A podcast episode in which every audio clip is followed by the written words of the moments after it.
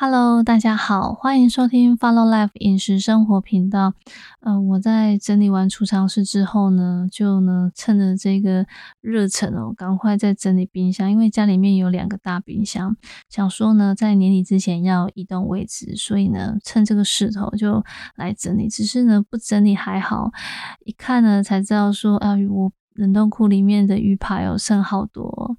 可是想想也是，因为我最近子比较少呢做鱼排料理哦，所以库存真的是比较多一点。而我们今天刚好呢，也要来跟大家分享这一道呢香煎青斑鱼排做番茄彩椒酱哦，也可以来聊聊说我们平常时常使用的一些鱼类食材哦。不知道大家平常时有没有特别的喜好跟偏好在于鱼类的选择哦？呃，我个人的话，其实嗯比较常使用就是在于。西餐料理常使用到的鱼排哦，呃，像是鲈鱼排，或者是说千斑鱼排或龙胆石斑鱼排，我都很常使用。还有五仔鱼，我也很常哦来做选购。这当然跟我的一个料理习惯也有关系，还有在就是我的饮食习惯。我在前几年其实就慢慢的。就是只吃养殖鱼哦，海鱼跟深海鱼，又或者是大型鱼，我就比较少呃去做选购。这主要还是跟呃，我觉得这几年哦，整个世界其实变化很大，尤其是像呃九年前，呃应该是二零一一年吧，福岛发生的一个核电事故之后，我心里面就一直觉得有芥蒂哦，对于吃海鱼呃会有点卡卡的，想说慢慢的戒掉这习惯，可是。我个人而言，其实是很困难的。主要是我小时候就是很常吃一些海鲜哦，呃，当做早餐。尤其是在台南哦，除了牛肉汤之外，其实台南人早上也很常吃一些海鲜的料理，像是最常见像是鱼皮汤，又或者是像是猪桂鱼汤这些。鲜鱼汤其实我们都很常当做早餐来使用，而我家人又因为很喜欢吃海鲜，所以有时候早餐会有一些像是川烫的那种大章鱼切片、花枝切片，沾那个芥末酱啊，又或者说是像是煮螃蟹或者是螃蟹粥。呃，我小时候其实就很常吃一些呃海鱼啊，还有这些海鲜当做早餐。所以要改变这个饮食习惯，我其实走了好长一段路哦。而且呢，我又很爱吃一些不同的东西。如果要转换成只吃养殖鱼的话，其实选择性其实不多。可是呢，呃，我后来想一想呢，就觉得如果跟身体不舒服比较起来的话，我觉得，呃。东西有点局限性，我还是可以接受啦。但是我觉得还是有一点可以跟大家做分享，就是说，如果呢您平常时比较喜欢吃大型鱼的话，就是像鲑鱼还有尾鱼的话，还是可以去注意它的摄取量，因为它们还是属于比较是食物链里面比较上端的鱼类。那因为大鱼吃小鱼，小鱼又吃一些海藻，所以它鱼皮、内脏还有油脂，其实比较容易去囤积重金属。长期下来，我觉得对于人体的一个健康还是会有影响。那摄取量的部分，如果我们可以稍微做斟酌的话，我觉得还是会对身体比较好。只是我知道很困难，因为有时候很忙的时候，我们只能去超市选购。像鲑鱼呢，跟尾鱼就是很常见的食材哦，那又好吃，鱼刺又少，真的是很难说去做其他的选择。可是我觉得饮食习惯是这样子的，可以慢慢的做。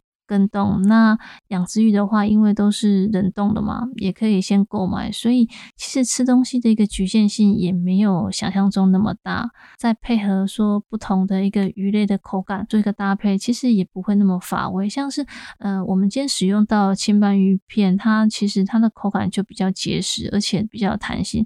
跟鲈鱼比起来的话，鲈鱼就比较嫩口，所以其实香气也会比较不一样。那我们利用烹调方式的差别，还有不同同。鱼类的口感的差别，那在料理起来，我们其实不会很容易很腻，或者是说就乏味了。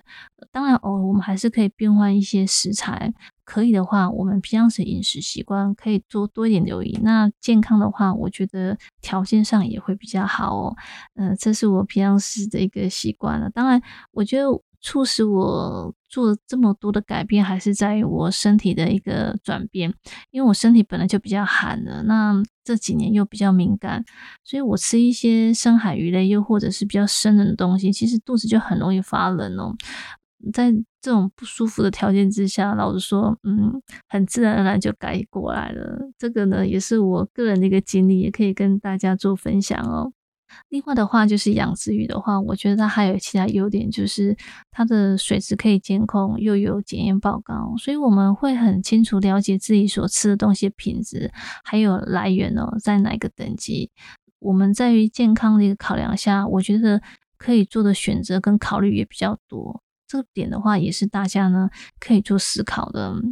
那我们呢，接下来就为大家分享了这道香煎青拌鱼排做番茄彩椒酱这道。呃，料理它呢，其实虽然是清爽，可是它的风味的话，其实是很迷人的。因为呢，它有彩椒酱的一个辛香蔬菜的一个气息之外呢，又搭配我们清拌鱼排它的一个结实有弹性的口感，还有它一个细致的一个香气哦，我觉得吃起来是一道很舒服的一个海鲜料理哦。那使用到材料有清拌鱼片一片，大番茄一颗，呃，切丁大约是八十公克。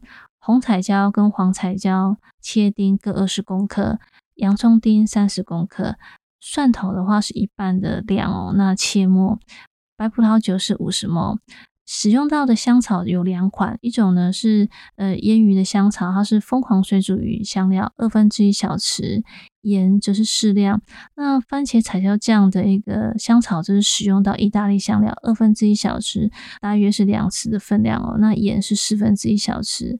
整道料理的料理时间其实不超过二十分钟哦，主要还是在于呃食材的处理，像是蔬果切丁的部分，我觉得就比较耗工。那我们煎鱼的部分，其实就是把握重点，我们的鱼皮哦，这鱼肉要擦干再来做料理，锅子一定要烧热，然后再倒油下去煎。一面各三四分钟，其实就已经是熟了，所以其实料理难度不高。但是在于香草的运用上，我觉得我们可以多聊聊。我们在腌鱼的香草是使用到凤凰水煮鱼香料，但如果您没有像这样的一个复方香型料，比较属于细致雅致型的，那我觉得也没有关系，我们就试着使用像是罗勒。呃，还有呢，洋香菜叶跟些许的奥勒冈哦，来做提香一个动作，其实就有办法把我们清斑鱼排它细致的一个香气给凸显出来，而且不会去压过它鲜美的味道哦。这个可以作为补充，大家可以参考看看。但是像迷迭香叶或者是说呃百里香叶，我觉得可能跟整道菜的一个和谐度就没有那么好，也可以供大家做参考。那。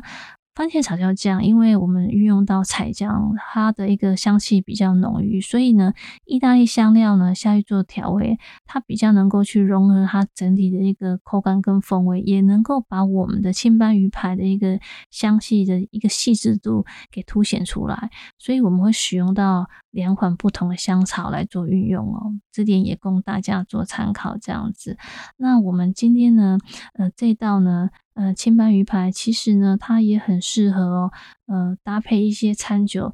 呃，我会建议说，在餐酒上的搭配可以运用像是呃香槟，还有呢粉红酒。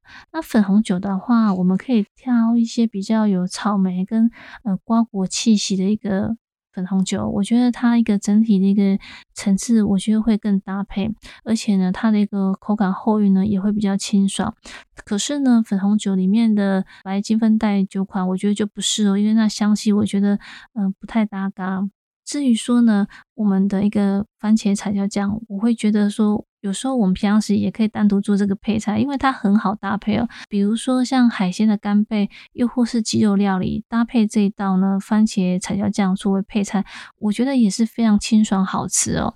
这个呢可以提供大家做参考。如果说对于今天的料理分享，有相关的疑问，我们都会欢迎大家可以呢上官网或者是我们的粉丝页来做一个留言，我们也会在空中为大家做说明哦。如果说呢您呢有其他的一个想要分享鱼类的一些经验，我们也欢迎呢可以留言给我们。祝福大家有美好的一天，拜拜。